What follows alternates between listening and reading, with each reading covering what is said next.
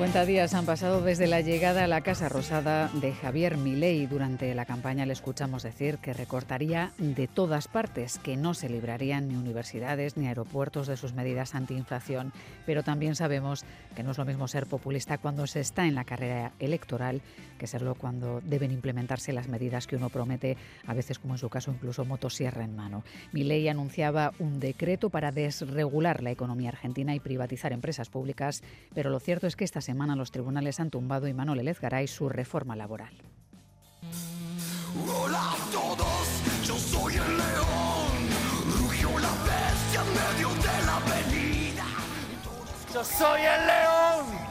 Rugió la bestia en medio de la avenida. Javier Milei comenzaba su andadura en la Casa Rosada versionando este Panic Show de La Renga algo que no gustó nada a la banda argentina, por cierto. El recién elegido presidente celebraba una victoria en la que anunció que cambiaría la economía y la vida misma de los argentinos. Para ello decía iba a quitar todo el peso del Estado y a dejar vía libre total al mercado para hacer y deshacer. A lo largo de la campaña hizo muchas promesas. Reducción de impuestos. Una vez reducido el gasto público, bajaremos impuestos. Por ejemplo, prometió eliminar impuestos o reducirlos a la mínima expresión. Sin embargo, a los cuatro días de tomar posesión, subió el impuesto a las importaciones del 7,5 al 17,5%. También dijo que rompería relaciones con China, porque no negociaría con comunistas, aunque semanas después, ahora matiza que una cosa es la geopolítica y otra la economía. La cuestión comercial no tendría por qué ser afectada. Es una decisión de los privados. Prometió también reducir los ministerios, retirando entre ellos el de Educación o el de Sanidad.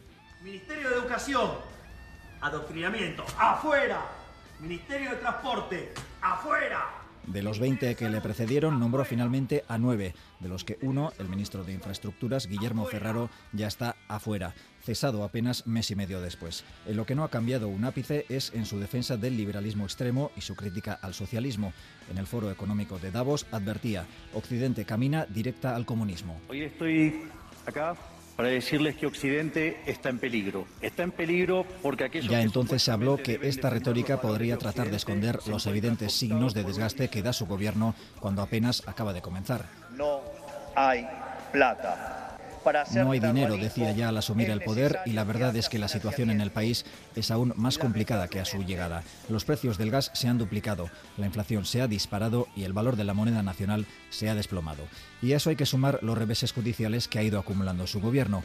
Primero tuvo que quitar la mitad de los 600 artículos de su llamada ley Omnibus, el decreto estrella del gobierno, porque no conseguía apoyos. Y el último varapalo ha sido el de sus reformas en materia laboral, que la justicia argentina anulaba por haberse aprobado vía decreto de urgencia, sin pasar por el Parlamento. Debe acordar estas medidas con la oposición, pero la negociación no es algo que le guste mucho al dirigente argentino. No está dispuesto a ceder. Será así o así. No hay plan B.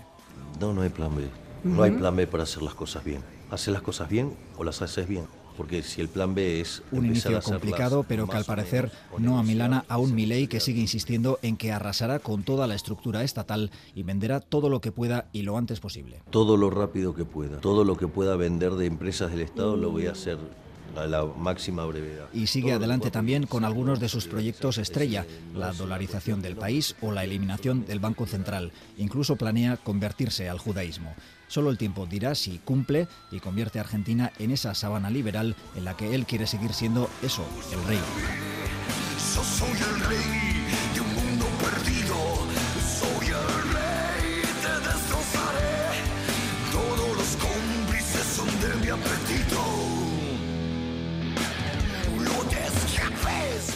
Javier Milei ya en el poder debe afrontar una situación sumamente compleja. Para empezar, en lo económico, lastrados por una tasa de inflación que superaba al cierre del año el 211%.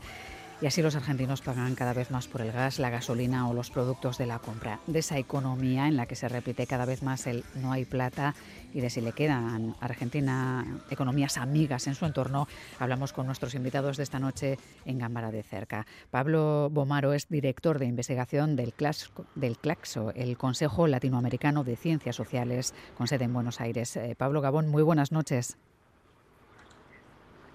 Hola, ¿qué tal? Buenas noches, ¿cómo estás? ¿Qué dices? Eh, bien, aquí por aquí. Pues eh, con ganas de escuchar ese primer balance que podemos hacer de estos primeros 50 días de Javier Milei al frente del gobierno de Argentina. ¿Cómo lo valorarías tú, Pablo?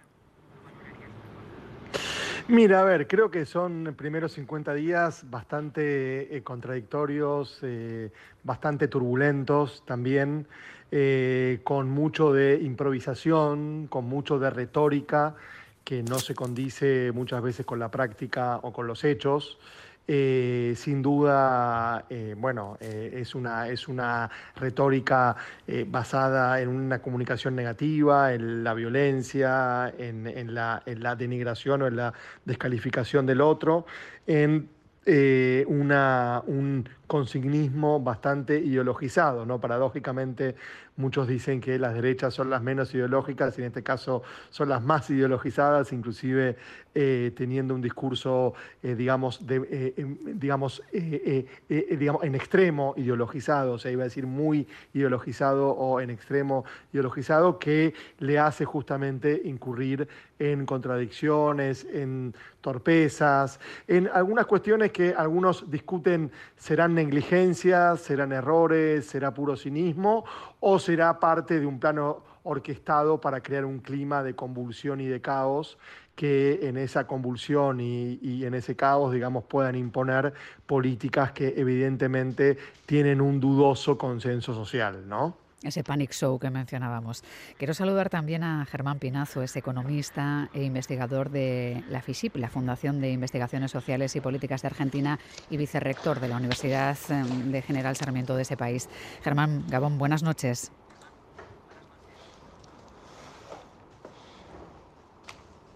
Hola Germán, muy buenas noches. Bueno, parece que tenemos eh, un problema ahora mismo para que nos escuche Germán Pinazo, que, que está ahora mismo en la universidad. Eh, sigo de momento contigo, Pablo, mientras recuperamos a, a Germán. Hablabas de, de, que hay cierto caos y mucha improvisación. Muchos de los ajustes eh, que proponía se han hecho realmente o los tribunales están suavizando algunas de las políticas, tumbándole reformas como la reforma laboral. Sí, a ver, creo por eso, creo que son... Ah. Ah, ahí está, ahí está Germán, no sé si... Bueno, pues acaba tú, Pablo, y ahora enseguida le devuelvo la, la, pregunta a Germán. Acaba tú ya con lo que mencionabas de... de... Oh.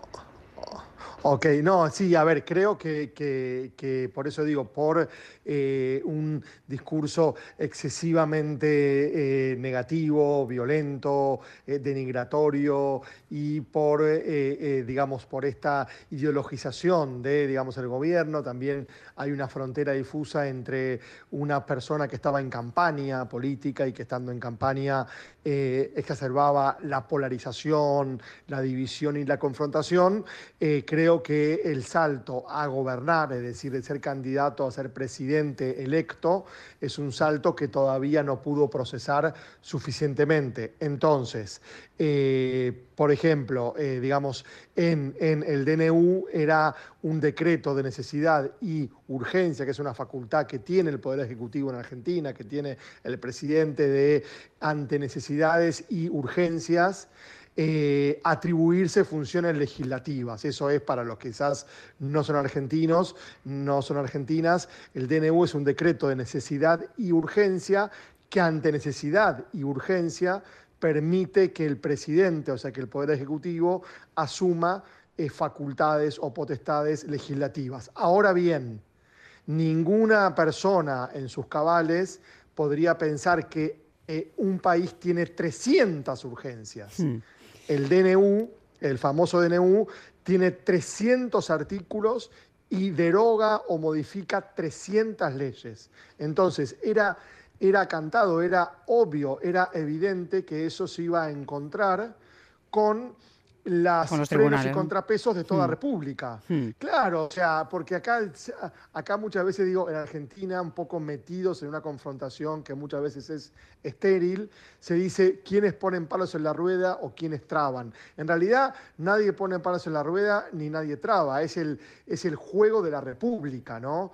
Eh, a, aquí también tenemos una derecha que es poco republicana o que es republicana en su discurso, pero que en realidad cuando tiene que gobernar no respeta la división de poderes. Y entonces avasalla o avanza sobre facultades legislativas o judiciales y cuando la justicia le pone un freno, en lugar de decir la República activó sus anticuerpos y su mecanismo de frenos y contrapesos, lo que dice es me están poniendo palos en la rueda, pero en realidad es la justicia que le está diciendo lo que tú quieres hacer por un decreto con 300 urgencias, no se puede hacer.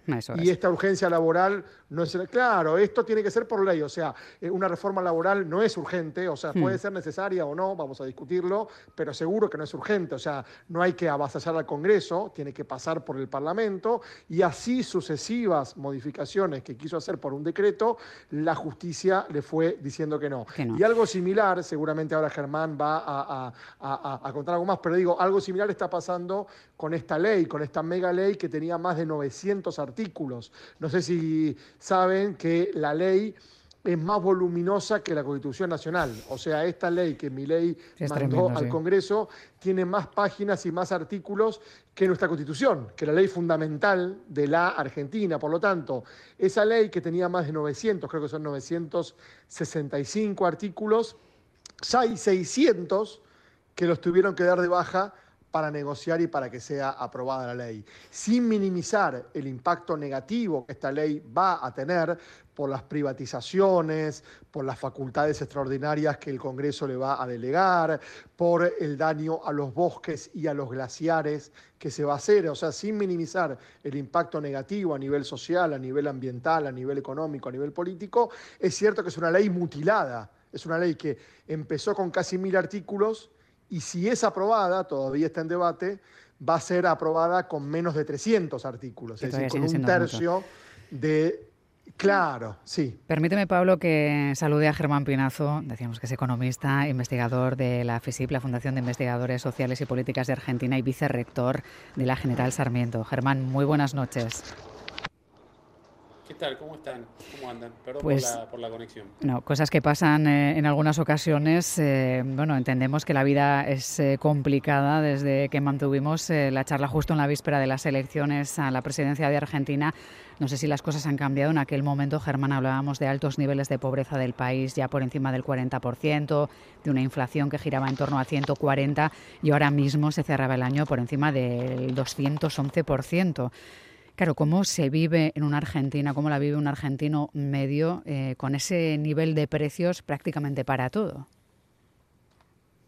Bueno, es eh, muy angustiante porque básicamente lo que ha hecho mi ley es eh, devaluar muy fuertemente la moneda sin una estrategia antiinflacionaria y nosotros tenemos la particularidad de que no solo tenemos insumos en moneda extranjera, sino que los alimentos que exportamos eh, como exportamos alimentos, el precio de la divisa también impacta en el precio de los alimentos. Entonces, una fortísima devaluación, o sea, el dólar pasó de 350 pesos el dólar oficial a 800, eh, que tuvo un impacto enorme sobre, sobre los precios minoristas. El, precio minorista, el aumento mensual máximo de los precios minoristas con el gobierno anterior había sido el 12%, pasó a ser del 25%, y no hay ninguna estrategia antiinflacionaria.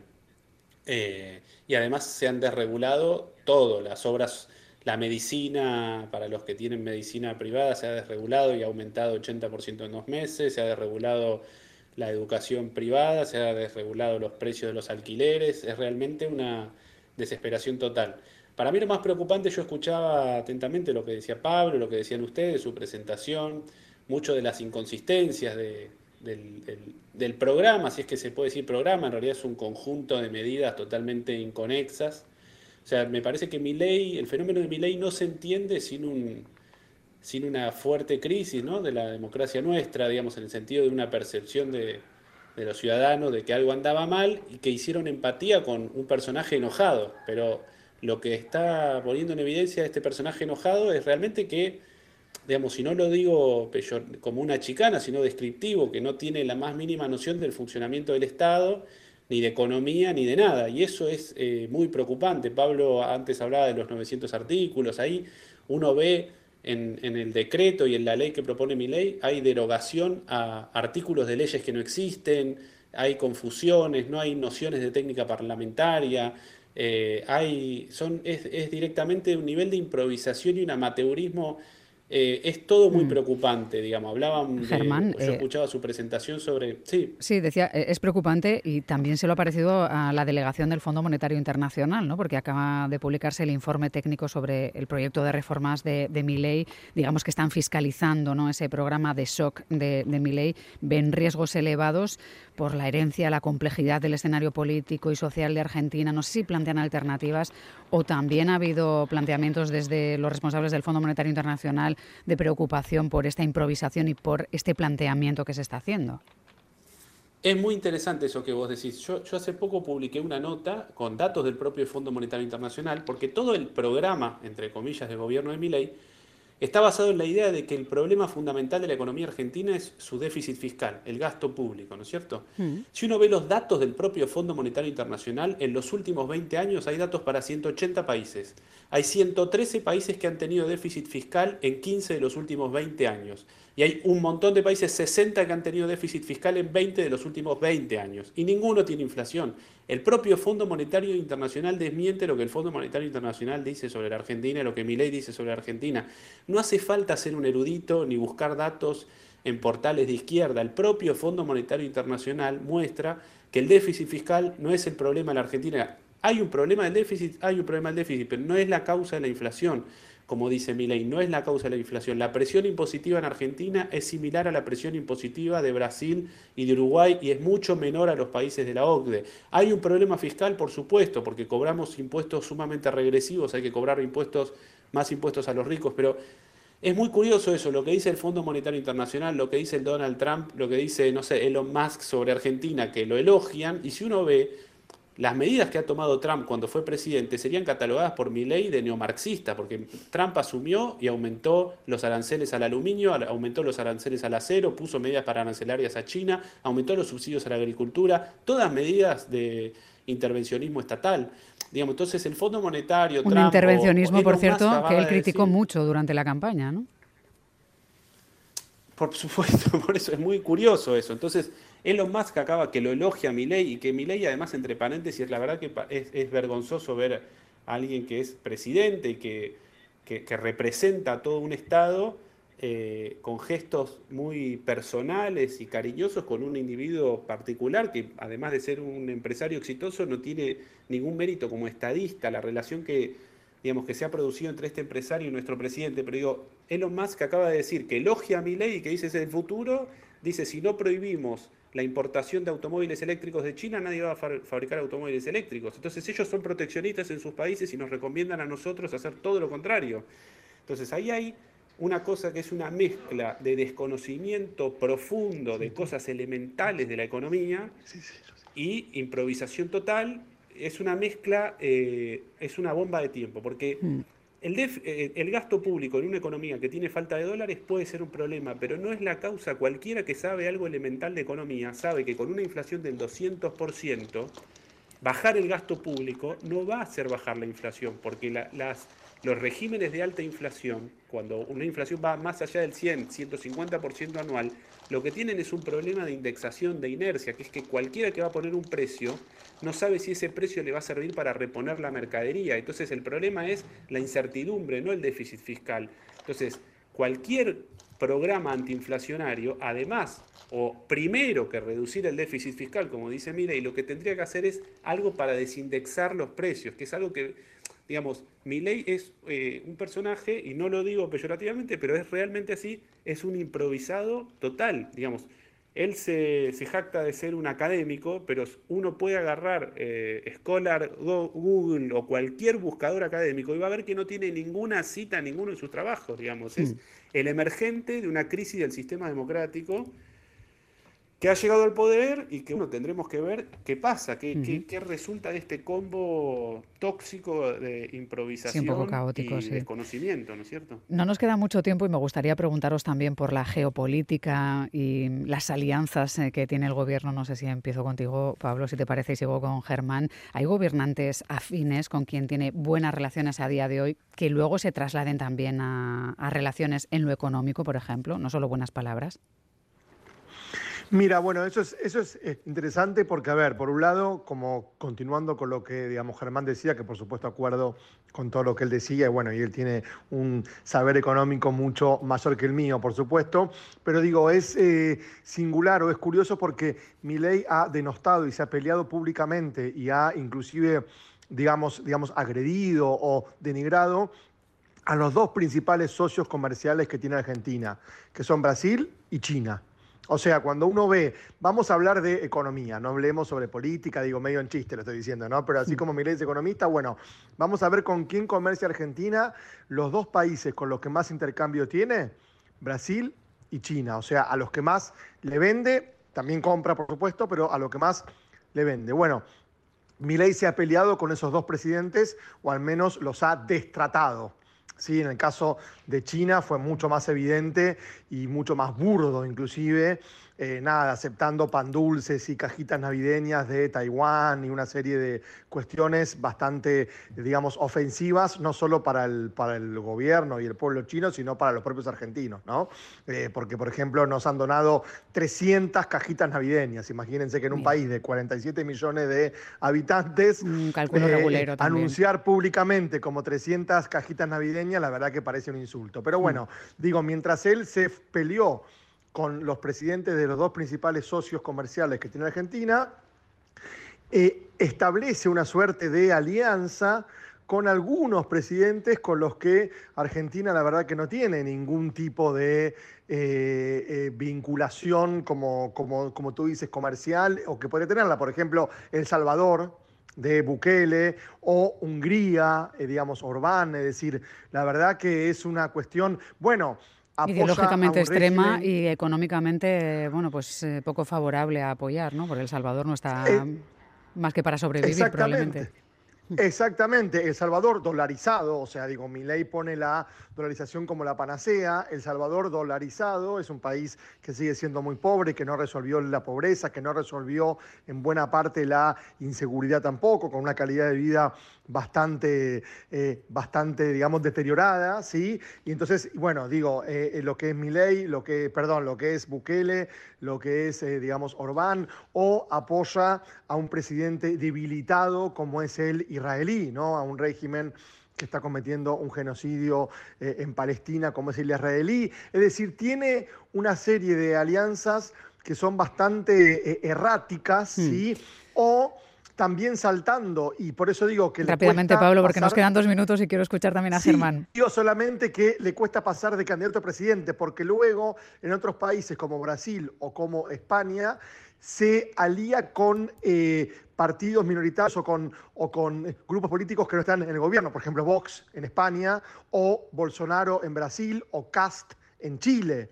Todo indica que un presidente tiene que hablar de Estado a, Estado, no inmiscuirse en la política interna hmm. de la península ibérica o de Brasil o de Chile otros países. Por lo tanto, creo que la política exterior está siendo muy errática, improvisada. Hay una canciller que no está a la, digamos, altura y que solo está Pablo, de verdad que nos queda un minuto. la economía argentina. Solamente eso. bueno, para cerrar, Germán, sí me gustaría que, que nos hicieses una radiografía de cómo lo ves, aunque sea en este último minuto, porque llegan las noticias. Sí, me parece que ese es lo que decía de la improvisación. Milei es un panelista de un programa televisivo que ahora es presidente y se sigue manejando como panelista de un programa televisivo. Hace poco dijo que Petro era un comunista asesino. No tiene noción de lo que está diciendo, digamos. No, no se ubica en el rol de, jefe de, Estado. el coqueteo con Taiwán es algo que no ha hecho Bolso, que no ha hecho nadie y que, y que, y que nosotros en un contexto de crisis que nos digamos de falta total de divisas hacerle eh, una provocación a uno de nuestros principales socios comerciales que además es un acreedor y que si se rompe esa relación tenemos que devolver inmediatamente 5 mil millones de dólares que no tenemos es de un nivel de improvisación que solo se explica por eso que me parece que, que yo señalaba que trataba de señalar antes. Mi ley es un eh, panelista televisivo que en un contexto de enojo eh, social se ha transformado en presidente. Y hmm. estamos viendo las consecuencias de eso. Es un panelista televisivo. Pues esperamos que Argentina y sus argentinos no pierdan la esperanza y agradecemos mucho esta radiografía que han realizado Germán Pinazo y Pablo Bomaro. Los dos, un abrazo y muchísimas gracias. Hasta la próxima. Muchas gracias. A disposición cuando quieran. ¿eh? Un abrazo grande. Gracias.